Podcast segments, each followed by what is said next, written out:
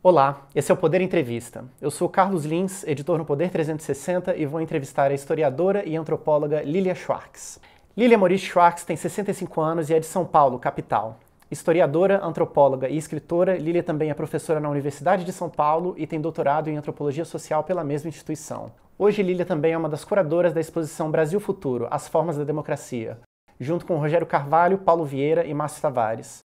A mostra está sendo realizada no Museu Nacional da República, em Brasília, até 26 de fevereiro. Lilian, obrigado por aceitar o convite. Eu que agradeço. Muito obrigada, Carlos. Eu agradeço também a todos os web espectadores que assistem esse programa. Essa entrevista está sendo gravada no estúdio do Poder 360 em Brasília, em 12 de janeiro de 2023. E para ficar sempre bem informado, inscreva-se no canal do Poder 360, ative as notificações e não perca nenhuma informação relevante. Lilia, eu começo a entrevista falando de patrimônio, no último domingo, 8 de janeiro, manifestantes extremistas foram à Praça dos Três Poderes, em Brasília, e depredaram salas e objetos no Palácio do Planalto, no Congresso e no Supremo Tribunal Federal. Qual é a natureza desse tipo de agressão para além do dano material? O que que nós perdemos, o que se perde como sociedade com o patrimônio danificado? Bom, ah, é preciso qualificar esse ataque né, no último domingo, 8 de janeiro, como um ataque, um, um ataque criminoso, né, um ataque de vandalismo. Ah, Tratava-se de, um de, um, de um complô, agora nós sabemos, e uh, um complô que visava simbolicamente tomar os três edifícios né, que representam os três espaços da democracia e da república, né, o executivo, o legislativo e o judiciário, no espaço ah, do prédio do STF, do prédio do Congresso e do prédio aonde, do Palácio Planalto. Ah, já a tomada do poder num Estado democrático ah, é um ato de atentado à República. Mas o que nós vimos ocorrer foi mais do que isso, né? foi uma tentativa de dilapidação do patrimônio público. Né?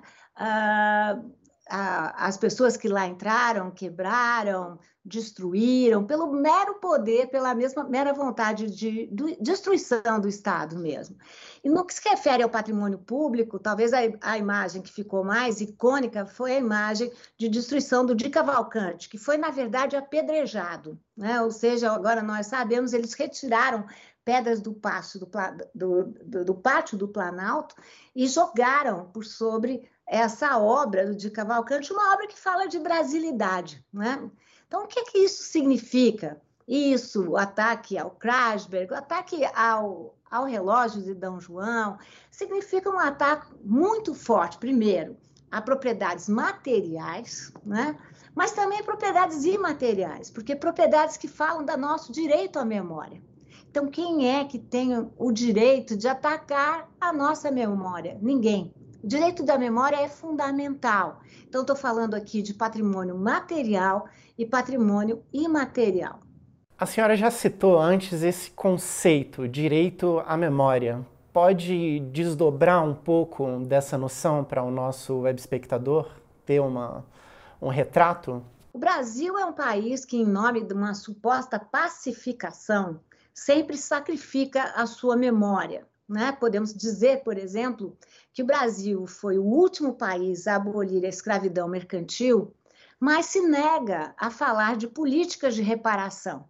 E quando nós falamos de políticas de reparação, não são políticas de reparação pecuniárias, são políticas de reparação da nossa memória, do direito à memória o que significa um país que tem 56,4% da sua população composta por pessoas negras, pretas e pardas, segundo os critérios do IBGE, mas que tem sistematicamente a sua história, a sua ancestralidade, a sua memória usurpadas. Isso é direito à memória. Podemos trazer mais para o presente. Depois da ditadura militar, o Estado fez um grande acordo de anistia anistiou sobretudo os militares, porque aqueles que atuaram na ação armada foram para a prisão. O que significa nós não podermos tratar dos crimes de tortura, sequestro, morte de brasileiros e de brasileiras. Mais uma vez, temos aí um crime de memória. Né? A gente fala muito, sabe, Carlos, dos traumas individuais, mas é preciso que a gente pense em traumas coletivos.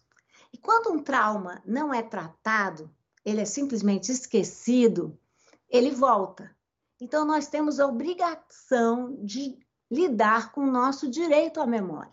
Enquanto os manifestantes se dirigiam à Praça dos Três Poderes, o Museu da República, que fica bem no caminho ali, fica logo antes da Praça dos Três Poderes, lá na Esplanada dos Ministérios, é, o museu exibia a exposição Brasil Futuro, as formas da democracia.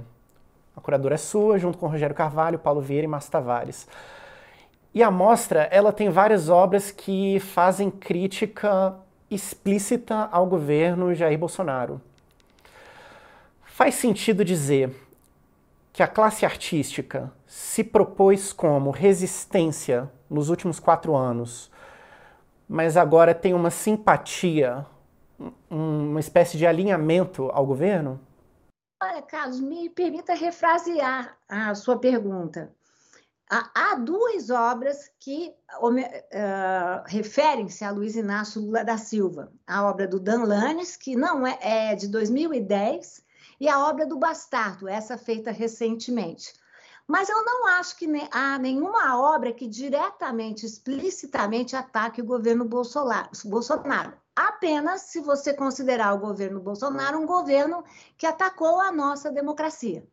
É possível dizer que durante quatro anos o governo Jair Bolsonaro atacou toda a classe artística, toda a cultura, tanto que derrubou o Ministério da Cultura e, no seu lugar, criou uma secretaria. Além do mais, empreendeu uma guerra cultural. É possível dizer também que os artistas e as artistas foram atacados durante quatro anos. Eu lembraria o fechamento da mostra da exposição queer, eu lembraria do ataque ao bailarino Schwartz no MAN, eu lembraria do ataque à exposição Histórias da Sexualidade no MASP, entre tantas outras exposições. Esse foi um governo que censurou, que tentou intimidar e intimidou, sobretudo, a classe artística.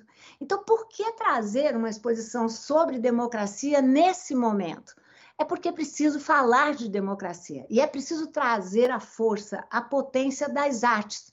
Então, eu arrisco dizer, Carlos, que talvez você leu essas obras dessa maneira, por conta das, dos seus, daquilo que você acredita. Mas eu creio piamente que as pessoas vão encontrar outras formas de afeto e de empatia na, na exposição. Tanto que a exposição é dividida em três grupos ela é dividida em, no núcleo que se chama retomar os símbolos, que são núcleos que retomam a bandeira, né? A bandeira muito sequestrada pelo governo Jair Bolsonaro, mas sem essa questão explícita. Há um núcleo chamado descolonizar, que faz uma crítica muito mais ampla, de como a nossa história foi sempre muito colonial, masculina, europeia, portanto branca, e um núcleo que se chama Somos Nós, que é essa ideia de que são muitos os nossos Brasis. Então, eu diria que a exposição é muito mais uma exposição que cobre a democracia dos brasileiros e das brasileiras. Tanto que o primeiro texto, o texto de abertura, chama atenção para a ideia como democracia é um projeto incompleto. Então, eu não acho que a, a exposição é uma exposição consagratória do governo de Luiz Inácio Lula da Silva. É uma exposição que cobra mais, porque chama atenção para a ideia que a beleza e o desafio da democracia está na sua incompletude. O desafio, porque sempre existem direitos novos na nossa agenda cidadã. E a beleza, porque na inconclusão da democracia reside a grande beleza desse regime, porque ele sempre tem que se aprimorar, ele é sempre incompleto. Sobre a exposição, Lilia, chegou a circular pela internet um vídeo em que uma manifestante é, entra na exposição, entra no museu e tenta tocar uma das obras. E ela diz, abrem aspas, eu que banco isso daqui, eu não posso tocar? Fecham aspas. De onde vem essa forma de conceber o bem público, de eu pago impostos, então isso me pertence de alguma forma? Eu penso que essa é uma má compreensão, uma compreensão incompleta da cidadania e da democracia. A cidadania é uma franquia da democracia, ou seja, nós franqueamos a nossa representação para aqueles que a gente votou, para aqueles que nós elegemos. Essa compreensão vai para o Estado, então faz com que essas mesmas pessoas, porque eram grupos bolsonaristas, né? Por isso que o museu ficou fechado por alguns dias. Uh, fechamos antes da destruição, isso é bem importante, graças à ação da diretora do museu e à ação da equipe de produção e aos monitores e à segurança do museu. Mas essa é a mesma compreensão dessas pessoas que tomam edifícios públicos como se fossem deles que tomam o Estado como se fosse uma propriedade privada. Não é. E são essas mesmas pessoas que acham que as obras dos artistas lhes pertencem, não pertencem. O fato de eu pagar imposto é uma obrigação para o Estado aonde eu habito. E como é que nós nos manifestamos? A partir da nossa representação democrática. Então, eu penso que isso é uma má compreensão de muitos brasileiros e brasileiras com relação ao Estado o Estado não é casa própria. Há uma confusão, Carlos, entre esferas públicas e esferas privadas. Né? Há um limite aonde eu, Lília, como cidadã privada, posso atuar. O resto, cidadania é uma franquia. E nós precisamos aprender isso, precisamos respeitar a democracia e, portanto, respeitar as instituições da democracia. E essa é uma compreensão equivocada em relação às obras de arte. Né? As obras de arte não devem ser tocadas porque elas precisam ser preservadas, porque aquela pessoa tem o direito de observar a exposição, mas outras pessoas também têm. É por isso que a gente preserva o patrimônio público, né? E como foi a reação, tanto como foi a reação do museu no momento da manifestação e, de um modo geral, como que as instituições museológicas devem reagir, podem reagir a esse tipo de, de instabilidade? Olha, eu penso que há um lado nas instituições museológicas, e por isso a existência dos monitores, que são sensacionais, né? os monitores e as monitoras, os educadores de uma forma geral, que são sensacionais no Museu da República e em outros museus. Qual é o papel? Educar. Faz parte da educação explicar que não é possível tocar nas obras. Faz parte da educação também mostrar que um, uma exposição, como nós estávamos conversando antes, não tem mensagem única. Ela toca, emociona a partir da sua experiência. Tanto que quem for a uma exposição como essa, que é uma exposição que tem 200 obras, né? mais de 50 artistas, há de se emocionar com obras diferentes. E essa é a beleza da arte. Né? A beleza da arte é essa, porque ela mexe com a experiência de cada um. E qual é o papel uh, de nós, né, que eu também trabalho como curadora, é difundir a arte e educar, educar para essa experiência com a arte, uma experiência democrática com a arte. E o museu fechou por alguns dias e já está aberto de novo, com segurança, é claro, mas já está aberto, porque a ideia era um pouco essa, não é? Ou seja, trazer uma experiência democrática para o público em Brasília o público que é a favor, o público que é contra, mas que vai se encontrar né, dentre essas quase 200 obras da exposição. E o que a gente deve esperar de política cultural e patrimonial no governo Lula nos próximos quatro anos? Os sinais são bons, as nomeações no Ministério da Cultura, você considera elas um bom indício?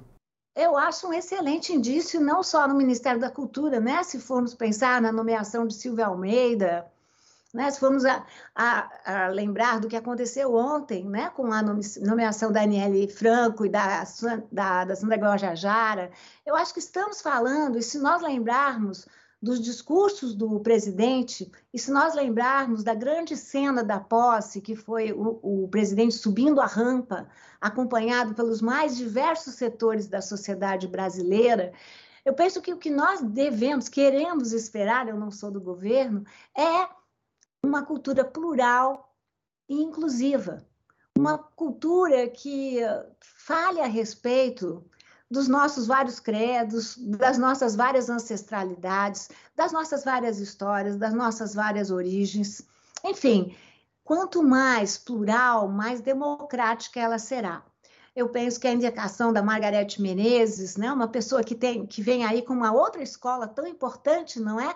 A escola do samba, a, a escola das redes de sociabilidades negras, a nomeação como secretário adjunto do Márcio, do Márcio Tavares, uma pessoa com grande experiência de gestão, grande experiência democrática, eu acho que elas vêm aí para somar, né? não para excluir ninguém.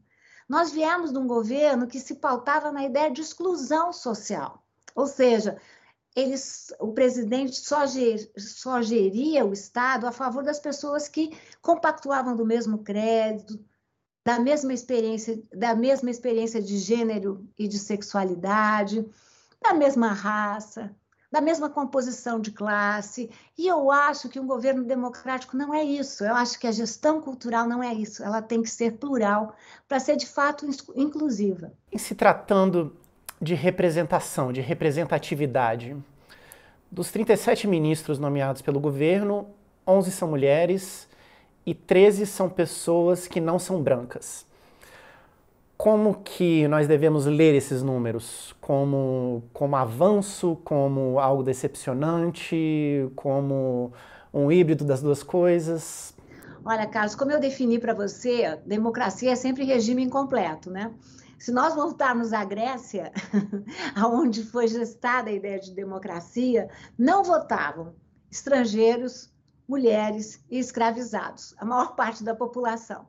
Se nós compararmos o atual governo Lula e a indicação de ministros com os governos anteriores, se trata de um grande avanço.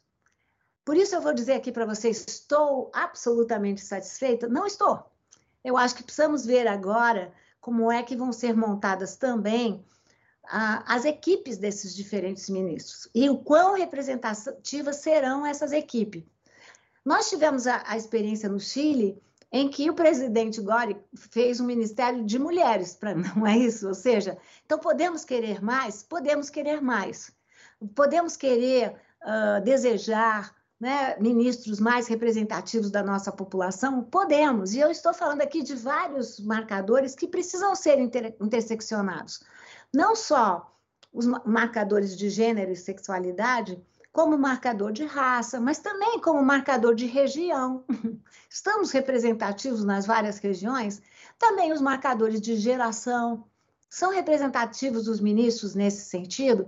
Então, como eu disse, esse é o desafio e essa é a beleza da democracia, né? Porque cabe a nós, cidadãos, nunca delegar totalmente a representação, porque a gente tem que manter a nossa vigilância cidadã.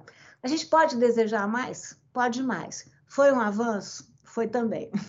Lília, para finalizar, eu gostaria de citar uma obra da exposição, a pintura Orixás, da, da artista Djanira, Expograficamente, ela ocupa um lugar de, de grande destaque na mostra. Esse quadro ele ficava no, no Palácio do Planalto, em exibição.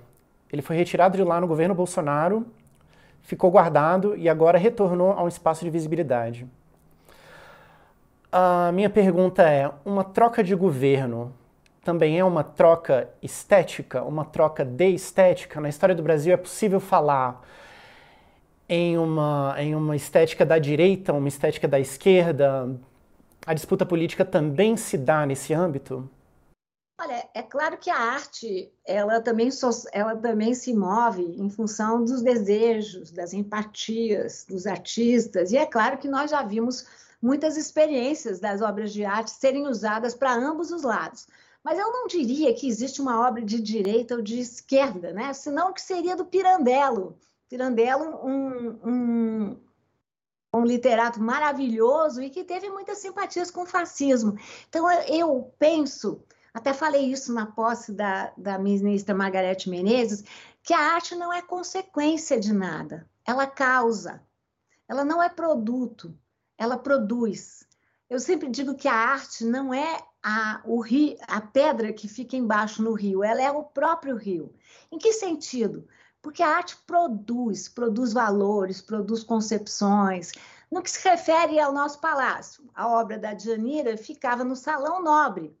Ficou em governos mais à esquerda, mais à direita, concorda? Ela sempre esteve lá, é uma obra de 62. Não foi porque chegou a ditadura militar que a obra foi retirada. Por que, que a obra foi retirada agora? Justamente porque o governo Jair Bolsonaro, que foi o que eu defendi na outra questão, foi um governo sectário. Portanto, a primeira-dama se sentiu ofendida, entre aspas, com essa obra que traz a, a força das religiões de matriz afro-brasileira. Foi por isso que a obra foi retirada e foi por isso que a obra foi, inclusive, furada, perfurada por uma caneta, como eu tenho chamado a atenção. Então, isso que não pode. O que não vale é sectarismo.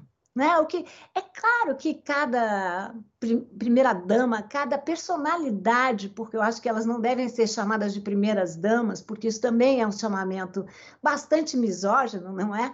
Mas vamos dizer que cada uma dessas personagens que entraram no palácio procuraram imprimir as suas personalidades. Eu, como historiadora que sou, também historiadora da arte, acho que a gente deve manter todas essas diferentes florações todas essas diferentes camadas para entender os gostos. O que não vale é censurar.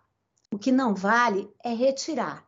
E, sobretudo, o que não vale é deteriorar obras de arte, como nós vimos acontecer com a obra da Janira, uma obra maravilhosa esteticamente, né? ou seja, a maneira como Janira trabalha com os tons terrosos ao fundo, a maneira como ela resolve as, as figuras, as orixás femininas no primeiro plano e no plano de trás, é, mostra como essa é uma concepção, é uma obra de arte, é um trabalho que está muito acima das diferentes ideologias. Se eu sou de esquerda, se eu sou de direita, isso não importa. Né? O que importa na arte é que a gente deixe fluir e que a gente permita que diferentes ideologias e diferentes concepções se reconheçam numa mesma obra. Chega ao final essa edição do Poder Entrevista. Em nome do jornal digital Poder 360, eu agradeço a Lília Schwartz por ter aceitado o convite.